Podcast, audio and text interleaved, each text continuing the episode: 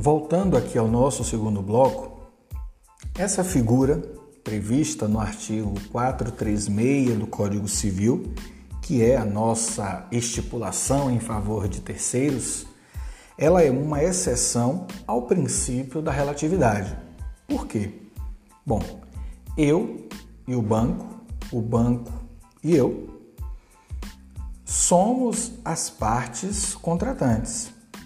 Mas na realidade, uma pessoa de fora, uma pessoa que nem participou dessa avença, que nem participou desse negócio, que nem mesmo é parte deste contrato, será beneficiada. Então percebam, uma pessoa de fora da relação contratual. Os efeitos desta relação contratual serão levados para essa pessoa de fora, para um terceiro. E é exatamente desta lógica que vem o nome do nosso instituto jurídico, que é a estipulação em favor deste terceiro. Bem, então eu, André, junto ao banco, eu estou estipulando em favor de uma terceira pessoa. Ok, mas aí você poderia me fazer a pergunta: Podemos mudar essa pessoa beneficiada aqui nessa estipulação em favor do terceiro? Sim. E aí o próprio artigo 438 do Código Civil nos diz que o estipulante pode reservar-se ao direito de substituir o terceiro designado no contrato, independentemente da sua anuência e dado outro contratante, né, que seria o banco. No nosso exemplo, eu preciso da anuência da minha esposa para substituí-la? É lógico que não. Eu posso substituí-la mesmo que ela não queira. Aliás, o próprio artigo 438 me dá essa faculdade e me permite esta mudança. E arremata lá no parágrafo único desse mesmo artigo, dizendo que a substituição poderá ser feita por ato entre vivos ou por disposição de última vontade. Ato entre vivos seria o caso em que eu vou ao banco e faço a modificação, como eu disse há pouco. Já por um ato de disposição de última vontade, ele acontece sempre através de um testamento, onde eu deixo declarado, consignado, que eu possuo esse seguro de vida junto ao banco, uma pólice de 500 mil reais, por exemplo, que lá consta minha esposa como beneficiada. Mas eu gostaria que na realidade fosse modificada aquela beneficiária e fosse lançada a minha mãe como beneficiária em substituição à minha esposa. Vocês entenderam? Então, essa é a figura da estipulação em favor de terceiro.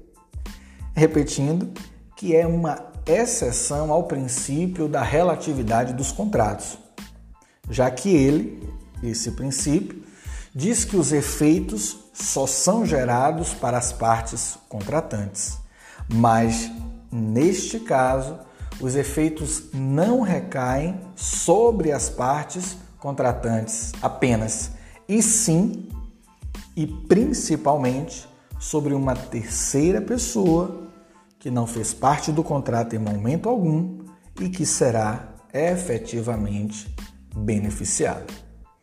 Sugiro que vocês façam a nossa atividade diagnóstica e eu aguardo vocês na nossa próxima aula. Um abraço a todos e até o nosso próximo encontro.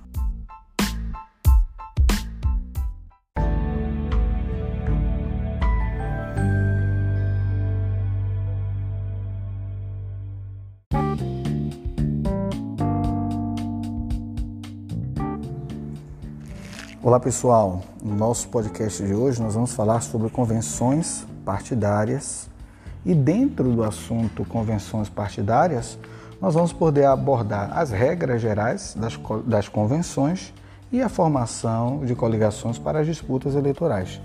Vamos dividir esse podcast em dois blocos para facilitar o entendimento de todos vocês. Bom, a convenção é o momento em que a agremiação partidária delibera sobre os seus candidatos. Trata-se de um tema inicial ao se falar em processo eleitoral, pois no momento da convenção é que se definem os atores da disputa. Sabemos que a movimentação política, a fim de que os partidos possam desenhar suas estratégias, começa bem antes. E apenas na convenção é que tudo fica materializado, já que o documento oficial que sedimenta o que foi decidido é a ata confeccionada e que deve espelhar aquele momento. A matéria, convenções partidárias, ela vem estabelecida nos artigos 7 a 16 da Lei das Eleições, que é a Lei 9504 de 97. Com a edição da Emenda Constitucional número 107 de 2020, que estabeleceu mudanças no calendário eleitoral, é, foram estabelecidos novos prazos para a realização das convenções. Inicialmente, a data era entre 20 de julho e 5 de agosto do ano da eleição. E diante da pandemia do coronavírus e a necessidade de adiamento das eleições, os prazos foram fixados entre 31 de agosto e 16 de setembro de 2020. Assim, este ano, os partidos realizarão, ou já realizaram, na verdade, porque já passamos dessa fase, já estamos às vésperas das eleições, realizaram suas convenções para definição dos candidatos que disputarão o pleito eleitoral, excepcionalmente na data citada. O artigo 7 da Lei 9504 de 97 prescreve que as normas para a escolha, substituição dos candidatos e assuntos relacionados às coligações serão estabelecidos no Estatuto do Partido, com observância das regras previstas na lei. Se houver omissão no estatuto, o Diretório Nacional poderá estabelecer as regras, devendo publicar no Diário Oficial da União até 180 dias antes das eleições. Já pela inteligência do parágrafo 3 do artigo 7 da mesma Lei das Eleições, uma vez estabelecida a regra geral, os demais órgãos do partido, nas demais esferas federativas, deverão observar a normativa do órgão nacional, sob pena das deliberações serem consideradas nulas. Assim, gente, uma vez anulada a deliberação contrária às regras estabelecidas pelo órgão nacional, e caso haja necessidade de nova composição de candidatos, a nova ata deverá ser apresentada nos 10 dias seguintes à deliberação anulatória observando-se o artigo 13 da Lei 9.504 de 97, no tocante às escolhas de candidatos. A comunicação à Justiça Eleitoral deve ser feita em até 30 dias após a data limite para registro de candidatos. E aí eu chamo a atenção de vocês. A escolha dos candidatos pelos partidos e a deliberação sobre coligações deverão ser feitas no período de 31 de agosto a 16 de setembro de 2020, obviamente no que tange às eleições municipais deste ano. Bom, para a realização das convenções, os partidos políticos poderão usar gratuitamente prédios públicos, responsabilizando-se por eventuais danos causados. A regra excepciona a norma proibitiva prevista no artigo 73 da Lei das Eleições, já que em qualquer outro caso será proibida a utilização de bens públicos pelos partidos políticos para atos ligados ao processo eleitoral. Muito comum é a solicitação de utilização de escolas públicas ou mesmo no plenário das casas legislativas. Exige-se apenas que haja comunicação com antecedência mínima de uma semana, bem como providenciar a realização de vistoria às suas próprias expensas acompanhada por representante do partido político e pelo responsável pelo prédio público. E em havendo intenção de uso de dois partidos políticos na mesma data, terá preferência quem efetuar o protocolo primeiro. Tivemos, neste ano, a autorização para que as, os partidos políticos pudessem fazer as suas convenções de forma virtual, em virtude da pandemia do novo coronavírus e da necessidade das pessoas manterem o distanciamento social. Bem, as convenções elas serão etiquetadas conforme a esfera de disputa no processo eleitoral. Assim serão convenções regionais ou estaduais aquelas realizadas para escolha dos candidatos ao cargo de governador e seu vice, deputados estaduais, deputados federais e senadores. As convenções serão nacionais quando destinadas à escolha de candidatos ao cargo de presidente e seu vice. E as convenções elas serão locais quando se tratar da eleição de prefeitos e vereadores. Após a realização da convenção, com a escolha dos candidatos e opção de coligação, o que agora somente é possível para o cargo majoritário, tudo o que foi ali decidido deverá constar na ata, já que esta se presta a materializar tudo o que foi verbalizado naquele momento. Além disso, a lista de presença é documento imprescindível para que se possa confirmar o quórum necessário para a deliberação, conforme as regras estatutárias.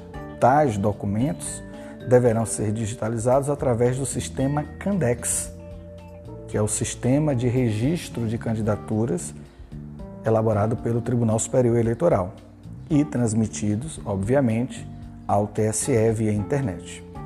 Diante da necessidade de adequação do distanciamento social, e isso eu já havia falado há pouco, e em respeito às diretrizes da Organização Mundial de Saúde, o Tribunal Superior Eleitoral, ao responder algumas consultas formuladas por partidos políticos, estabeleceu que o módulo externo do sistema de candidaturas, que é o CANDEX, funcionará como livro ata da convenção virtual, registrando-se diretamente no sistema as informações relativas à ata e à lista dos presentes. A lista de presença poderá ser registrada através de assinatura eletrônica, registro de áudio e vídeo, a partir de ferramenta tecnológica gratuita, adquirida, adaptada ou desenvolvida pelo partido, que permita comprovar a ciência dos convencionais acerca das deliberações ou qualquer outro mecanismo que permita de forma inequívoca a efetiva identificação dos presentes e sua anuência com o conteúdo da ata.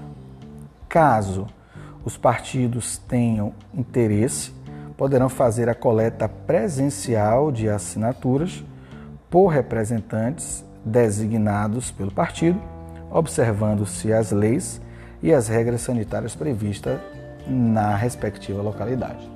No próximo bloco, nós falaremos sobre as coligações.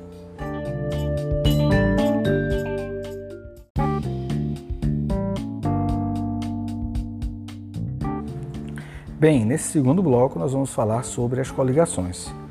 Segundo o glossário eleitoral, coligação ela é a união de dois ou mais partidos com vistas na apresentação conjunta de candidatos a determinada eleição. A coligação é uma faculdade dos partidos políticos, já que não são obrigados a essa união com outras agremiações. Apesar de não possuir personalidade jurídica, pode figurar como ente de direitos e obrigações no processo eleitoral. Assim, comumente, a coligação entabula contratos de prestação de serviços ou aquisição de materiais durante a campanha, mesmo sendo despida de personalidade jurídica. Ela é um ente transitório, já que após a eleição ela é extinta. Importante destacar que a coligação ela tem prazo de validade, no entanto, seus atos produzem efeito mesmo depois de sua extinção. O ótimo exemplo é a ordem de suplência dos candidatos proporcionais eleitos pela coligação, que, mesmo após as eleições e durante toda a legislatura, permanecem intactos. Nesse sentido, é a jurisprudência dominante do Supremo Tribunal Federal. A escolha pela aliança ser formada com os demais partidos é feita de acordo com os interesses partidários. Assim, é possível apenas formar coligação majoritária, já que passa a valer para esta eleição o texto da reforma eleitoral que estabeleceu a sua proibição para os cargos proporcionais. Uma vez formada a coligação, ela receberá um nome que será veiculado em toda a propaganda eleitoral de forma obrigatória. O nome não deve conter qualquer referência ao nome ou número de candidato, muito menos conter pedido de voto para agremiação. A partir da realização da convenção, que no caso foi entre 31 de agosto e 16 de setembro, até o final do prazo para impugnação de registro de candidaturas, que no caso foi cinco dias após a publicação do edital pela Justiça Eleitoral, o partido integrante da coligação não pode mais atuar de forma isolada na Justiça Eleitoral, salvo para questionar a própria formação da coligação. No tocante à propaganda das coligações, algumas regras elas devem ser seguidas. A utilização de sua denominação com a legenda de todos os partidos integrantes é uma delas. Ou seja, obrigatoriamente deve aparecer abaixo do nome da coligação os partidos que integram aquela referida coligação. As coligações ainda devem atentar para o seguinte: na chapa da coligação podem inscrever-se candidatos filiados a qualquer partido político que sejam integrantes desta coligação. O pedido de registro dos candidatos deve ser subscrito pelos presidentes dos partidos coligados, por seus delegados, pela maioria dos membros dos respectivos órgãos executivos de direção ou por representantes da coligação, na forma do inciso 3. Os partidos integrantes da coligação devem designar um representante que terá atribuições equivalentes às de presidente de partido político no trato dos interesses e na representação da coligação no que se refere ao processo eleitoral. Além disso, a coligação será representada perante a Justiça Eleitoral pela pessoa designada ou por delegados indicados pelos partidos que a compõem, podendo nomear até três delegados perante o juiz eleitoral, quatro delegados perante o Tribunal Regional Eleitoral e cinco delegados perante o Tribunal Superior Eleitoral. E aí, mais um destaque importante. Com a edição da Lei 13.165 de 2015, as multas decorrentes de propaganda eleitoral não mais recairão de forma solidária aos candidatos e respectivos partidos.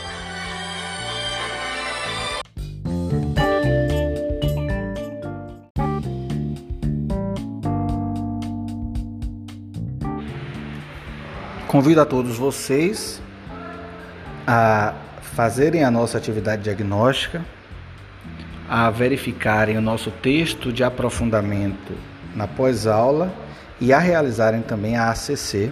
E nos encontramos na nossa aula ao vivo. Um abraço a todos e até o próximo podcast.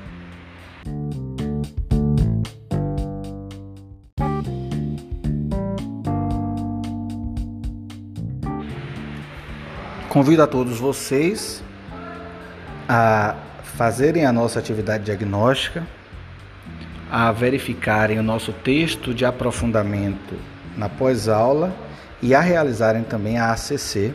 E nos encontramos na nossa aula ao vivo. Um abraço a todos e até o próximo podcast.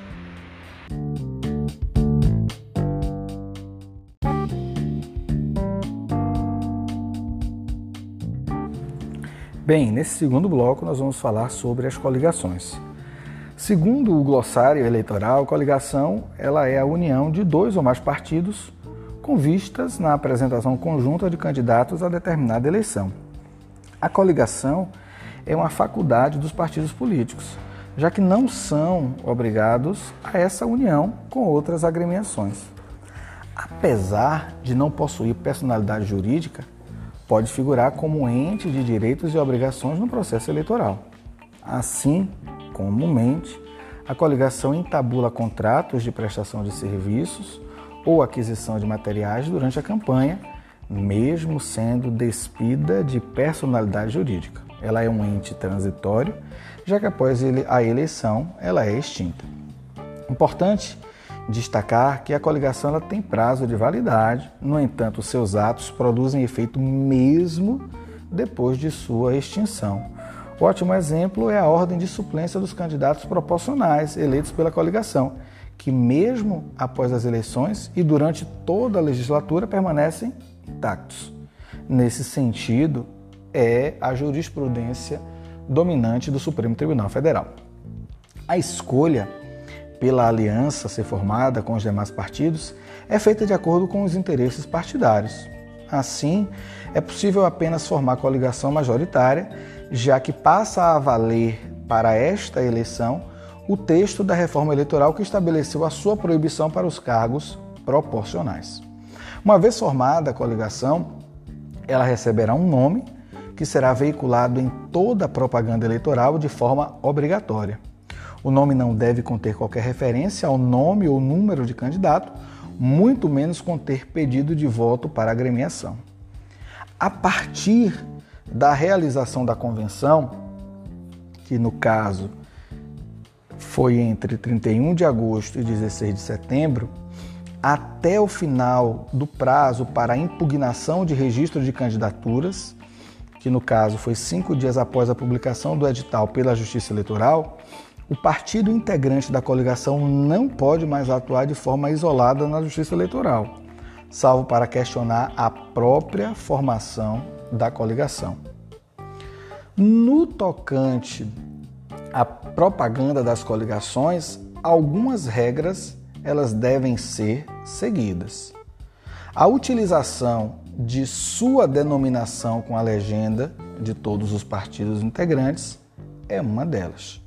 Ou seja, obrigatoriamente deve aparecer abaixo do nome da coligação os partidos que integram aquela referida coligação.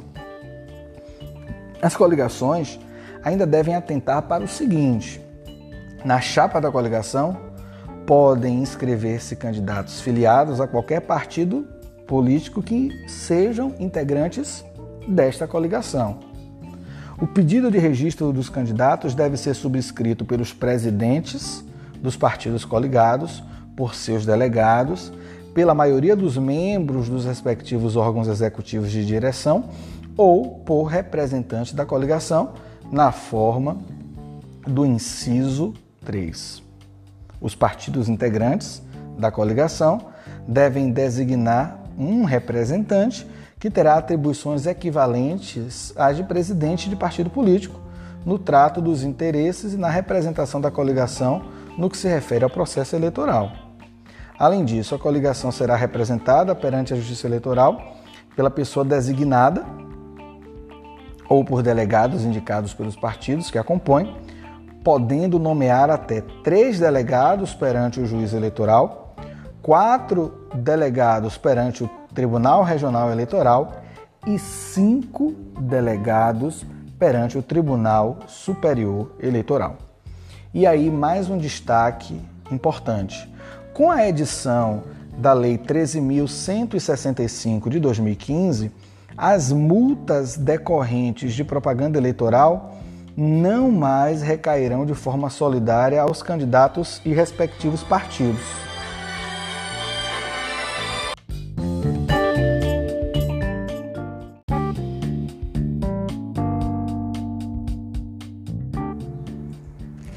Olá pessoal, no nosso podcast de hoje nós vamos falar sobre convenções partidárias e dentro do assunto convenções partidárias nós vamos poder abordar as regras gerais das, das convenções e a formação de coligações para as disputas eleitorais. Vamos dividir esse podcast em dois blocos para facilitar o entendimento de todos vocês. Bom, a convenção é o momento em que a agremiação partidária delibera sobre os seus candidatos. Trata-se de um tema inicial ao se falar em processo eleitoral, pois no momento da convenção é que se definem os atores da disputa. Sabemos que a movimentação política, a fim de que os partidos possam desenhar suas estratégias, começa bem antes. E apenas na convenção é que tudo fica materializado, já que o documento oficial que sedimenta o que foi decidido é a ata confeccionada e que deve espelhar aquele momento.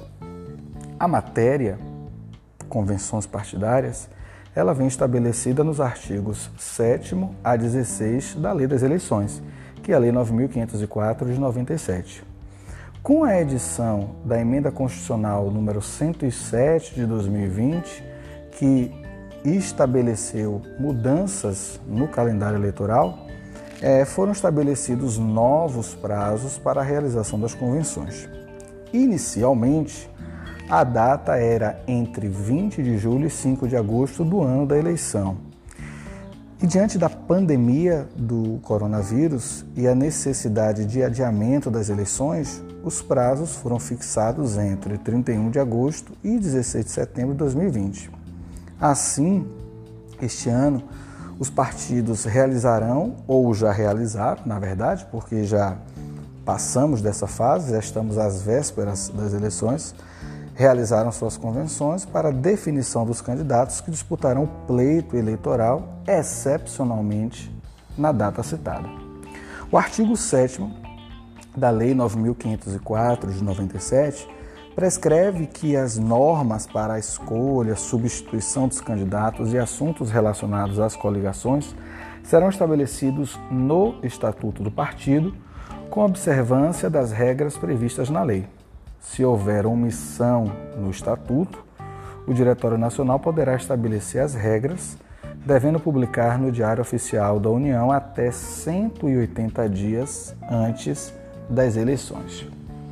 Já pela inteligência do parágrafo 3 do artigo 7 da mesma Lei das Eleições, uma vez estabelecida a regra geral, os demais órgãos do partido, nas demais esferas federativas, deverão observar a normativa do órgão nacional, sob pena das deliberações serem consideradas nulas. Assim, gente, uma vez anulada a deliberação contrária às regras estabelecidas pelo órgão nacional, e caso haja necessidade de nova composição de candidatos, a nova ata deverá ser apresentada nos 10 dias seguintes à deliberação anulatória observando-se o artigo 13 da Lei 9.504 de 97, no tocante às escolhas de candidatos. A comunicação à Justiça Eleitoral deve ser feita em até 30 dias após a data limite para registro de candidatos. E aí eu chamo a atenção de vocês. A escolha dos candidatos pelos partidos e a deliberação sobre coligações deverão ser feitas no período de 31 de agosto a 16 de setembro de 2020, obviamente no que tange às eleições municipais deste ano. Bom, para a realização das convenções, os partidos políticos poderão usar gratuitamente prédios públicos, responsabilizando-se por eventuais danos causados. A regra excepciona a norma proibitiva prevista no artigo 73 da Lei das Eleições, já que em qualquer outro caso será proibida a utilização de bens públicos pelos partidos políticos para atos ligados ao processo eleitoral.